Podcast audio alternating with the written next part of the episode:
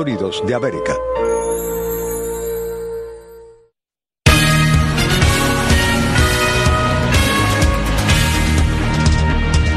Habaneros señalan a las autoridades por mala calidad del agua y reparaciones deficientes.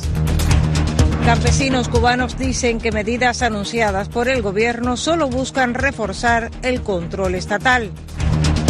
Enviado de Putin se reúne con Raúl Castro. El gobierno de Colombia y el ELN retoman diálogo de paz. Israel y Hamas estudian condiciones de una tregua con mediación de Estados Unidos, Egipto y Qatar.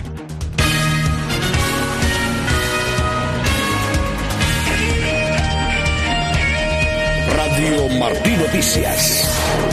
12 del mediodía, muy buenas tardes. Iniciamos ya este noticiero de Martín Noticias. Como cada día, aquí estamos con informaciones de Cuba y del resto del mundo en este martes 27 de febrero del año 2024. El equipo de hoy integrado por el ingeniero de sonidos Juan Pendaza, en la producción y dirección Elena Rodríguez, en la sala de redacción Ivette Pacheco, Yolanda Huerga, Paul Rodríguez, Jorge Jauregui, en el micrófono Ariane González, Alfredo Jacomino se encuentra en otras asignaciones. Así que vamos a iniciar ya con noticias que nos llegan precisamente desde Cuba.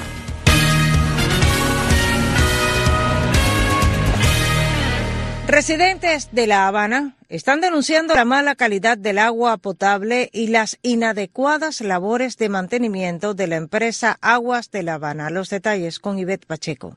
Los reclamos a la empresa estatal Aguas de La Habana por parte de residentes en la capital cubana son diversos, aunque la entidad asegura en sus redes sociales que se intensifican las labores de mantenimiento o tareas de saneamiento. Heise García, residente en la calle Leonor, esquina Carvajal, municipio Cerro, explicó a Martín Noticias que quienes viven en la zona detectaron en días recientes un exceso de cloro en el agua que entraba por la tubería. Todos estamos con catarro, Tú abrías la pila de la casa, tú tenías que estar, salir para la calle porque el cloro te asfixiaba. Todos los vecinos tienen ropa decolorada completamente. Que la sacamos y te la enseñamos a ellos. Mira, esto es un problema de cloro excesivo que mira la ropa. Mi, nieto cuando se ponía el agua en la boca para lavarse los dientes, abuela me quema. Hacía como seis meses, ya eso había ocurrido, ya habían venido, habían bajado el cloro. Según García, Aguas de la Habana acusa a los vecinos de haber hecho una instalación ilegal y es por eso que les llega el agua clorada, algo que asegura desconocen.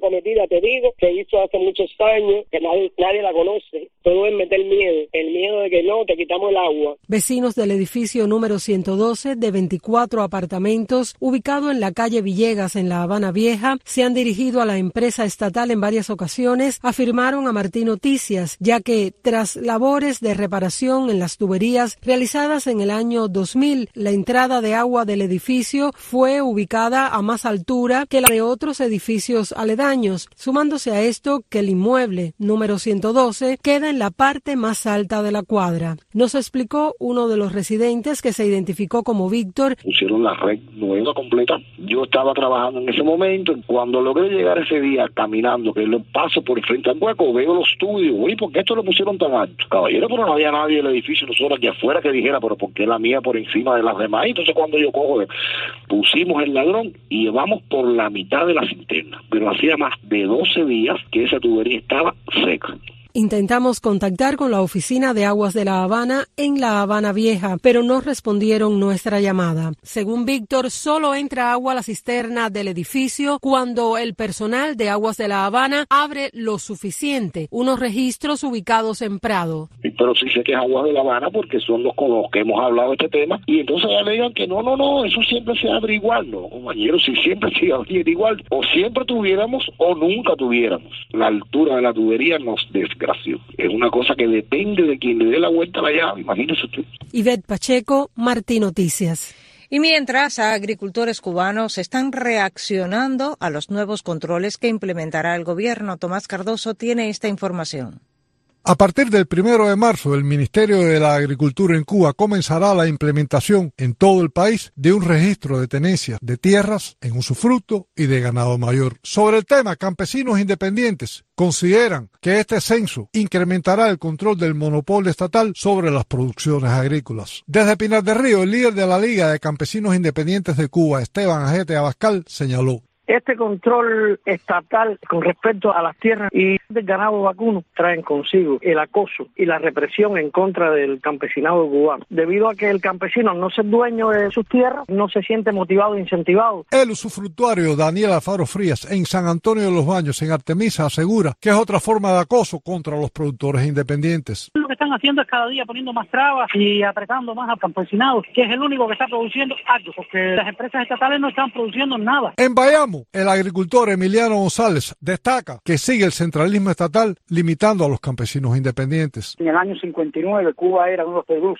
países mayores exportadores de azúcar, de café y el arroz que se cosechaba en el país daba para el consumo nacional. Y hemos llegado al momento actual donde la mano negra del gobierno ha entrado en la agricultura y ha destruido completamente la agricultura. Vladimir Ríos Cruz, que reside en la cooperativa Los Cristales en Jatibonico, en Santi Espíritus, comentó. Lo de ellos fiscalizar y controlar y tener el control absoluto de todo. Pero aquí lo que hace falta es producir. El campesino lo que necesita es libertad. Nada más que eso, poder producir. Y desde Santa Clara, el cuentapropista Joel Espinosa Medrano concluyó que no son buenas noticias para los agricultores. Este control va a ser para poder señalar con un dedo, tú tienes tantas cabezas de ganado y no estás produciendo, tienes tantos hectáreas de tierra y no estás produciendo, mientras ellos tienen la mayoría de las tierras más fértiles con mayores condiciones y están prácticamente en bancarrota porque no producen hace años. En la reunión de balanza anual de la agricultura en la provincia de La Habana, el primer secretario del partido en el territorio, Luis Antonio Torres Siribar, destacó que se perdieron en el año más cabezas de ganado por hambre que por hurto y sacrificio. Y además les recomendó a los productores que desarrollen su banco de semillas, de estiércol y humus de lombriz porque los barcos con insumos no van a llegar. Tomás Cardoso, Martín Noticias. Defensores de derechos humanos están criticando la falta de claridad de las autoridades de La Habana en la formación o información publicada sobre la presunta muerte de dos médicos cubanos secuestrados por una milicia yihadista en África. Yolanda Huerga presenta sus opiniones. Diez días después de que Al-Shabaab anunciara que los médicos cubanos habían muerto en un ataque de drones estadounidense en la ciudad de Gili, Somalia, la información sigue sin confirmarse. La declaración del gobierno cubano es la típica información que desinforma. No revela ni siquiera de manera genérica detalles concretos de la información que tiene. Manuel Cuesta Morúa, desde La Habana. Reacciona por la presión de los medios y también la imagen de un gobierno que parece dejar al abandono a aquellos que envía a otros países con quienes tendría que tener un compromiso serio de seguridad y de responsabilidad. Los galenos fueron secuestrados en 2019 en Kenia, donde trabajaban como parte de la brigada médica enviada por el régimen cubano a ese país. Reacción tardía a una despreocupación de casi cinco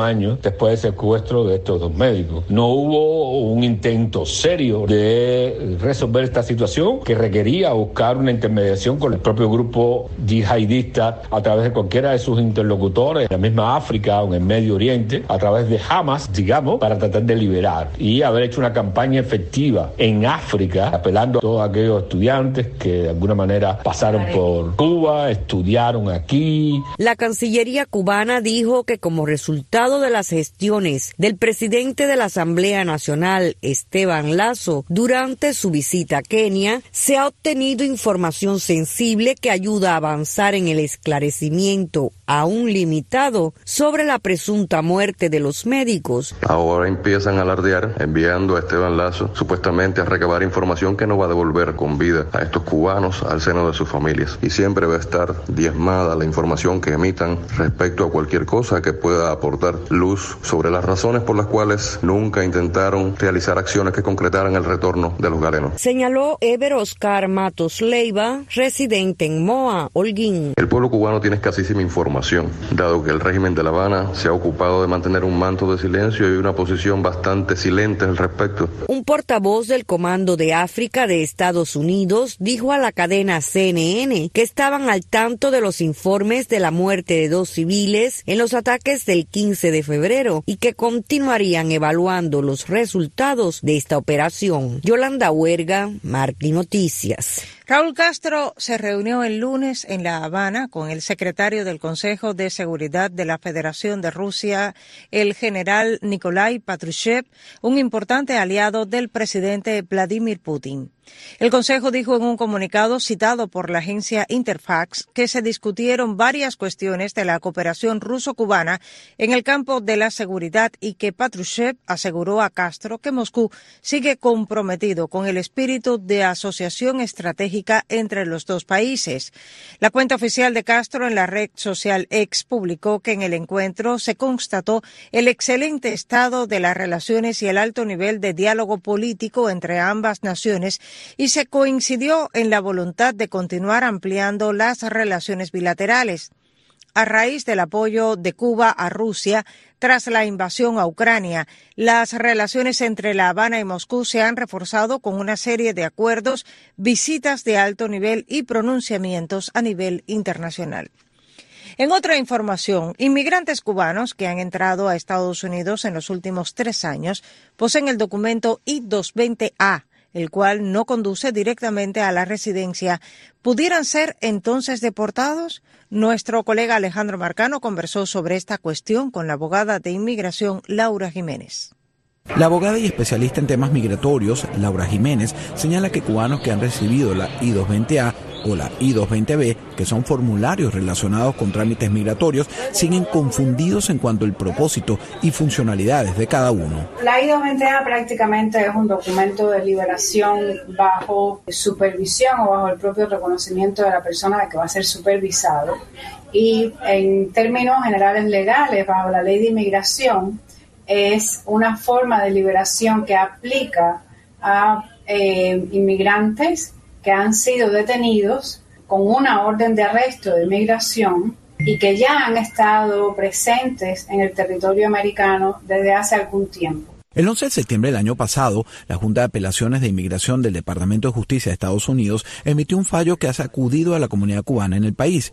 La Corte determinó que la forma I-220A se considera parol condicional y, por lo tanto, es legalmente distinta de la libertad bajo parol humanitario.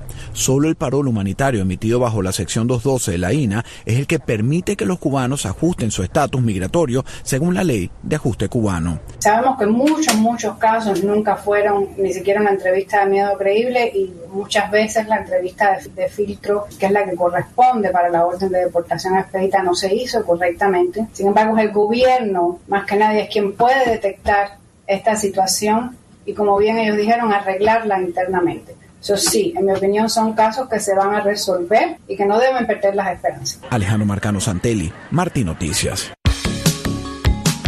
12 con 12 minutos vamos a conocer las propuestas que nos tiene Pepe Lacayo para nuestra sección de deportes. El pelotero Quique Hernández extiende el contrato con los Dodgers. Miami Heat aplasta a Sacramento en su mejor encuentro del año. El, la Real Sociedad versus el Mallorca esta tarde en la semifinal de la Copa del Rey y el luchador cubano Joel Romero gana una combate. Pasamos ahora en informaciones de Estados Unidos. Joe Biden y Donald Trump visitarán la frontera entre Estados Unidos y México el mismo día de esta semana, lo cual destaca que la inmigración ilegal se ha convertido en uno de los temas más importantes de la campaña para las elecciones presidenciales de noviembre. Nuestra corresponsal en Washington, Michelle Sagué, amplía. El presidente Biden viajará a Brownsville, Texas, el jueves para reunirse con agentes de la patrulla fronteriza, autoridades policiales y líderes locales, dijo la vocera de la Casa Blanca, Karine Jean-Pierre, a bordo del avión presidencial. Dice que el presidente Biden discutirá la urgente necesidad de aprobar el acuerdo bipartidista de seguridad fronteriza del Senado, el conjunto de reformas más duro y justo para asegurar la frontera en décadas. Dice que el presidente reiterará sus llamados a los republicanos del Congreso para que dejen de jugar a la política y que proporcionen los fondos necesarios para agentes adicionales de la patrulla fronteriza, más oficiales de asilo, tecnología de detección de fentanil y más. A una pregunta sobre si el presidente haría algún anuncio, la portavoz dijo solamente que no tenía detalles para compartir. El mismo día, el expresidente republicano Donald Trump, que ha sido muy crítico con la política fronteriza de su sucesor demócrata y el número de inmigrantes ilegales que cruzan a Estados Unidos, visitará Eagle Pass en Texas, según dijo un asistente de campaña de Trump a varias agencias de prensa. Trump está cerca de asegurar la nominación presidencial republicana después de una serie de victorias en varias primarias. Trump ahora está centrando sus ataques en Biden y las encuestas muestran que Biden es vulnerable por el tema de la inmigración ilegal. Desde Washington para Martín Noticias les habló Michelle Sagué.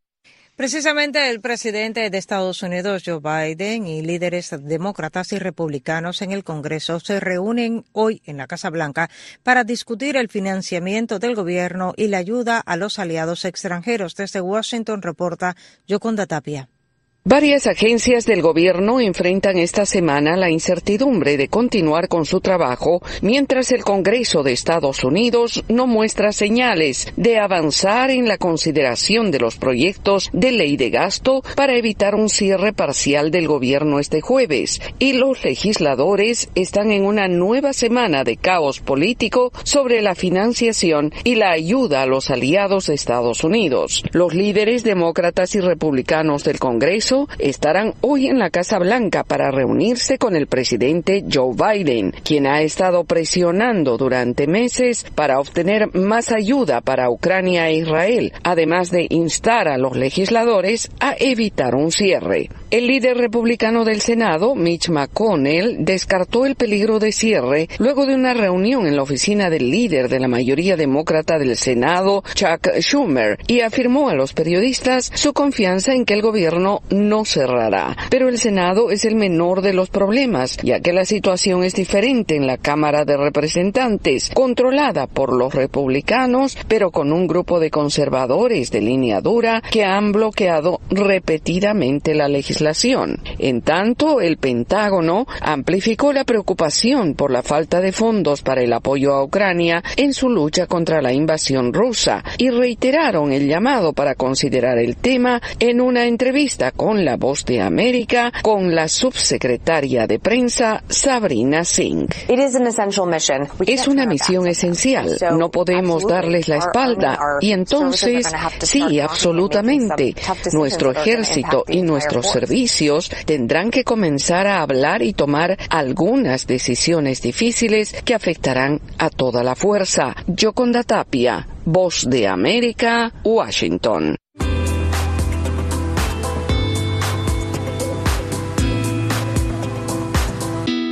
12 con 17 minutos, estamos en tiempo de informaciones de América Latina. El gobierno de Colombia y la guerrilla Ejército de Liberación Nacional, ELN por sus siglas, anunciaron el lunes la continuidad de las negociaciones de paz. El informe lo tiene la agencia AFP. El gobierno de Colombia y la guerrilla del Ejército de Liberación Nacional acordaron retomar los diálogos de paz. Así lo anunciaron el lunes ambas partes por medio de un comunicado tras reunirse el fin de semana en La Habana. El pasado 20 de febrero la guerrilla del ELN cuestionó unos diálogos regionales en el departamento de Nariño al suroeste de Colombia, donde el gobernador local había anunciado conversaciones en esa zona para la primera semana de marzo. La dirigencia del ELN señaló entonces que ese diálogo local estaba fuera del proceso nacional. Para superar la crisis, los países garantes que acompañan las negociaciones pidieron a las partes reunirse en la capital cubana.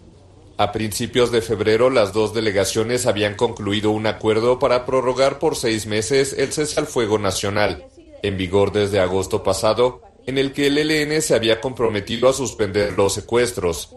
Las delegaciones han sostenido ciclos de diálogo desde noviembre en Venezuela, México y Cuba en medio de turbulencias. Los momentos de tensión han incluido paros armados en los que los rebeldes ordenan a miles de personas a confinarse, el secuestro que hizo el ELN del padre del futbolista de la selección colombiana Luis Díaz, liberado diez días después, así como enfrentamientos con otros grupos armados. El gobierno de Gustavo Petro apuesta por una salida negociada al conflicto armado interno, luego del histórico acuerdo de paz que en 2016 desarmó al grueso de las Fuerzas Armadas Revolucionarias de Colombia, FARC. Y el canciller de España manifiesta el apoyo de su gobierno a la encarcelada activista venezolana Rocío San Miguel ante el Consejo de Derechos Humanos de las Naciones Unidas. Desde Caracas, nuestra corresponsal Aymara Lorenzo informa.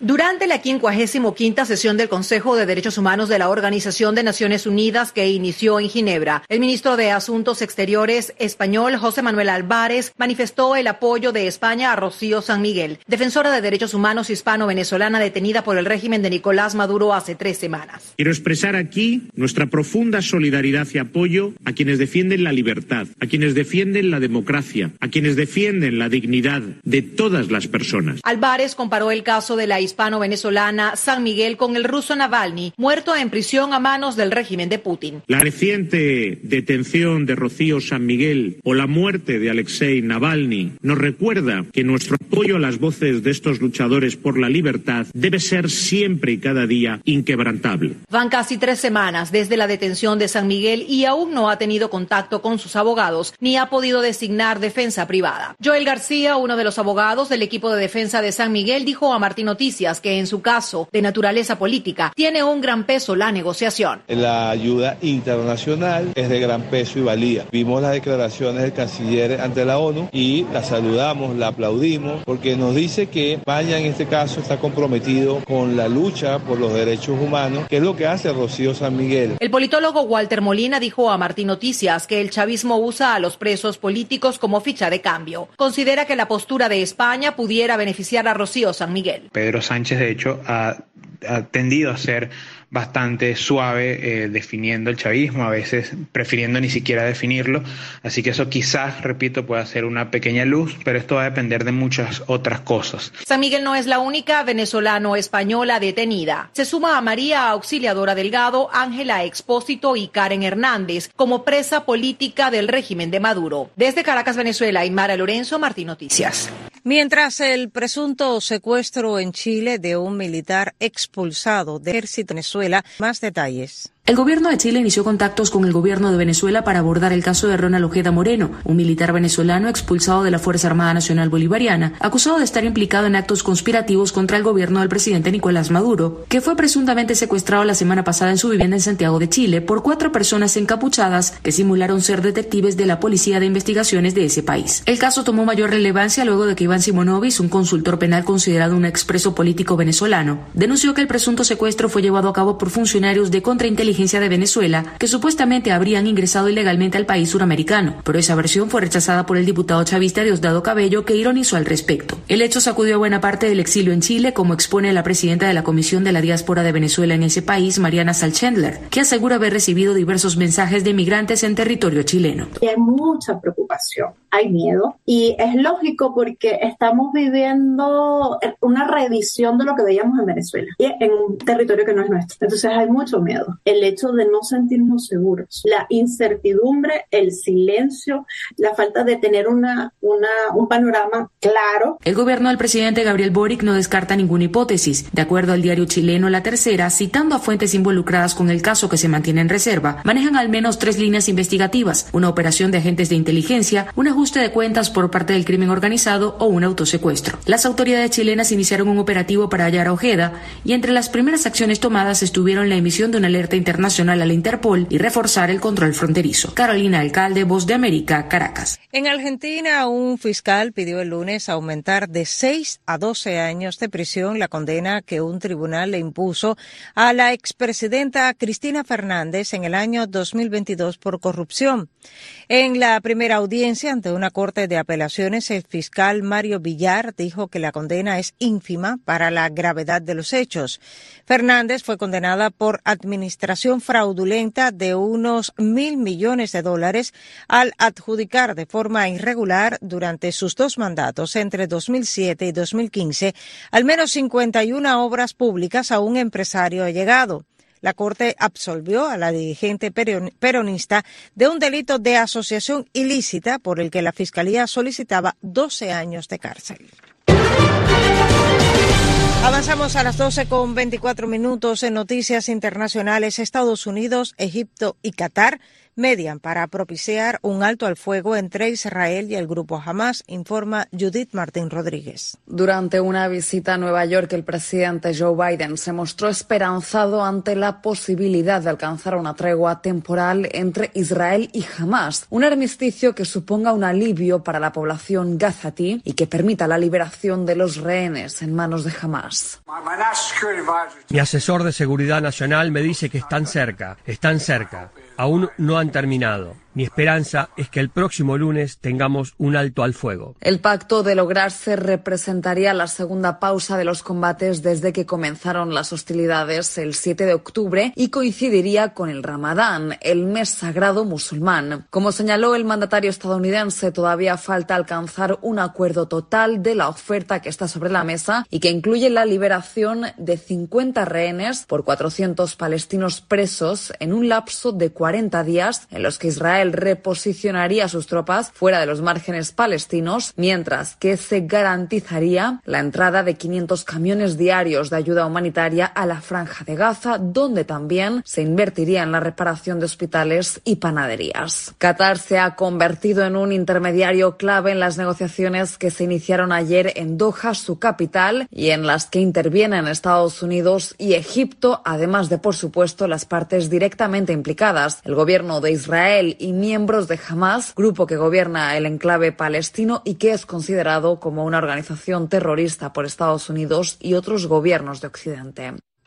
Rusia reaccionó el martes a las palabras del presidente de Francia, Emmanuel Macron, quien anunció una serie de medidas para reforzar el apoyo de las potencias occidentales a Ucrania sin descartar el envío de tropas, la agencia FP informa. Una respuesta contundente, Rusia afirmó el martes que un eventual envío de tropas a Ucrania no le conviene a Occidente, un día después de que el presidente de Francia, Emmanuel Macron, dijera que esa opción no puede descartarse. El portavoz del Kremlin, Dmitry Peskov, consideró que el simple hecho de plantear esa posibilidad supone un nuevo elemento muy importante en el conflicto. El mandatario francés acogió una conferencia de líderes europeos en París para recabar un mayor apoyo para Ucrania, cuando su guerra para repeler la invasión rusa entró en su tercer año y disminuye en sus reservas de municiones. Allí describió un panorama sombrío de la Rusia del presidente Vladimir Putin y explicó que las posiciones de Moscú en el frente de Ucrania y a nivel interno se estaban fortaleciendo. Macron aseguró que hará todo lo necesario para garantizar que Rusia no gane esta guerra, aunque reconoció que no existe consenso sobre el envío de tropas occidentales a Ucrania. Otros de los anuncios fueron la creación de una nueva coalición para suministrar a Ucrania misiles y bombas de medio y largo alcance y la existencia de un consenso para hacer más y más rápido el envío de armamento a Kiev. La misión del módulo Odiseus podría ser más corta de lo esperado y sus baterías solares podrían terminar hoy. Así lo informó la empresa encargada del proyecto. Los detalles con Héctor Contreras de La Voz de América. El esperado retorno a la Luna de una nave estadounidense no tripulada después de más de 50 años podría ser más corto de lo esperado por la NASA y otros clientes, como informó la empresa Intuitive Machine, encargada de la construcción y del viaje del artefacto. La compañía con sede en Houston dijo que según la actual posición de la Tierra y la Luna, las baterías solares del vehículo espacial podrían dejar de funcionar hoy, tres días antes de lo previsto, cuando la región en la que alunizó el módulo cercana al polo sur del satélite natural dejará de recibir los rayos del Sol. El viaje de la nave Odysseus ha enfrentado numerosos desafíos. Su despegue tuvo que ser postergado un día debido a una falla en un equipo de sus conductos. Luego, el vehículo que recorrió más de 400.000 kilómetros reportó un daño en el sistema de aproximación a la Luna, lo que hizo que un pie de una de sus seis patas se enganchara en la superficie, provocando que el artefacto cayera de medio lado, lo que ha complicado su sistema de transmisión, afectando el despliegue de una pequeña nave voladora encargada de hacer un reconocimiento aéreo lugar. La Administración Nacional de Aeronáutica y el Espacio, la NASA, principal patrocinador de la misión, confirmó que la nave había aterrizado a un kilómetro de su objetivo, previsto cerca del cráter Malapert A, a tan solo 300 kilómetros del polo sur de la Luna, lugar donde los científicos consideran podría haber hielo, un recurso fundamental para las futuras misiones tripuladas por humanos. Hasta el momento, solo cinco países han logrado alunizar, siendo la empresa Intuitive Machine la primera organización no gubernamental en lograrlo. Otra empresa estadounidense lo intentó el mes pasado, pero no llegó a la Luna debido a una fuga de combustible, mientras que un módulo de aterrizaje japonés logró llegar el mes pasado, pero lo hizo en un lugar no planeado. Héctor Contreras, Voz América, Washington. Así hemos llegado al final de esta primera media hora del noticiero del mediodía de Martín Noticias. Gracias por acompañarnos en nuestras redes sociales. Continuaremos con más informaciones en las frecuencias de Radio Martín. Buenas tardes.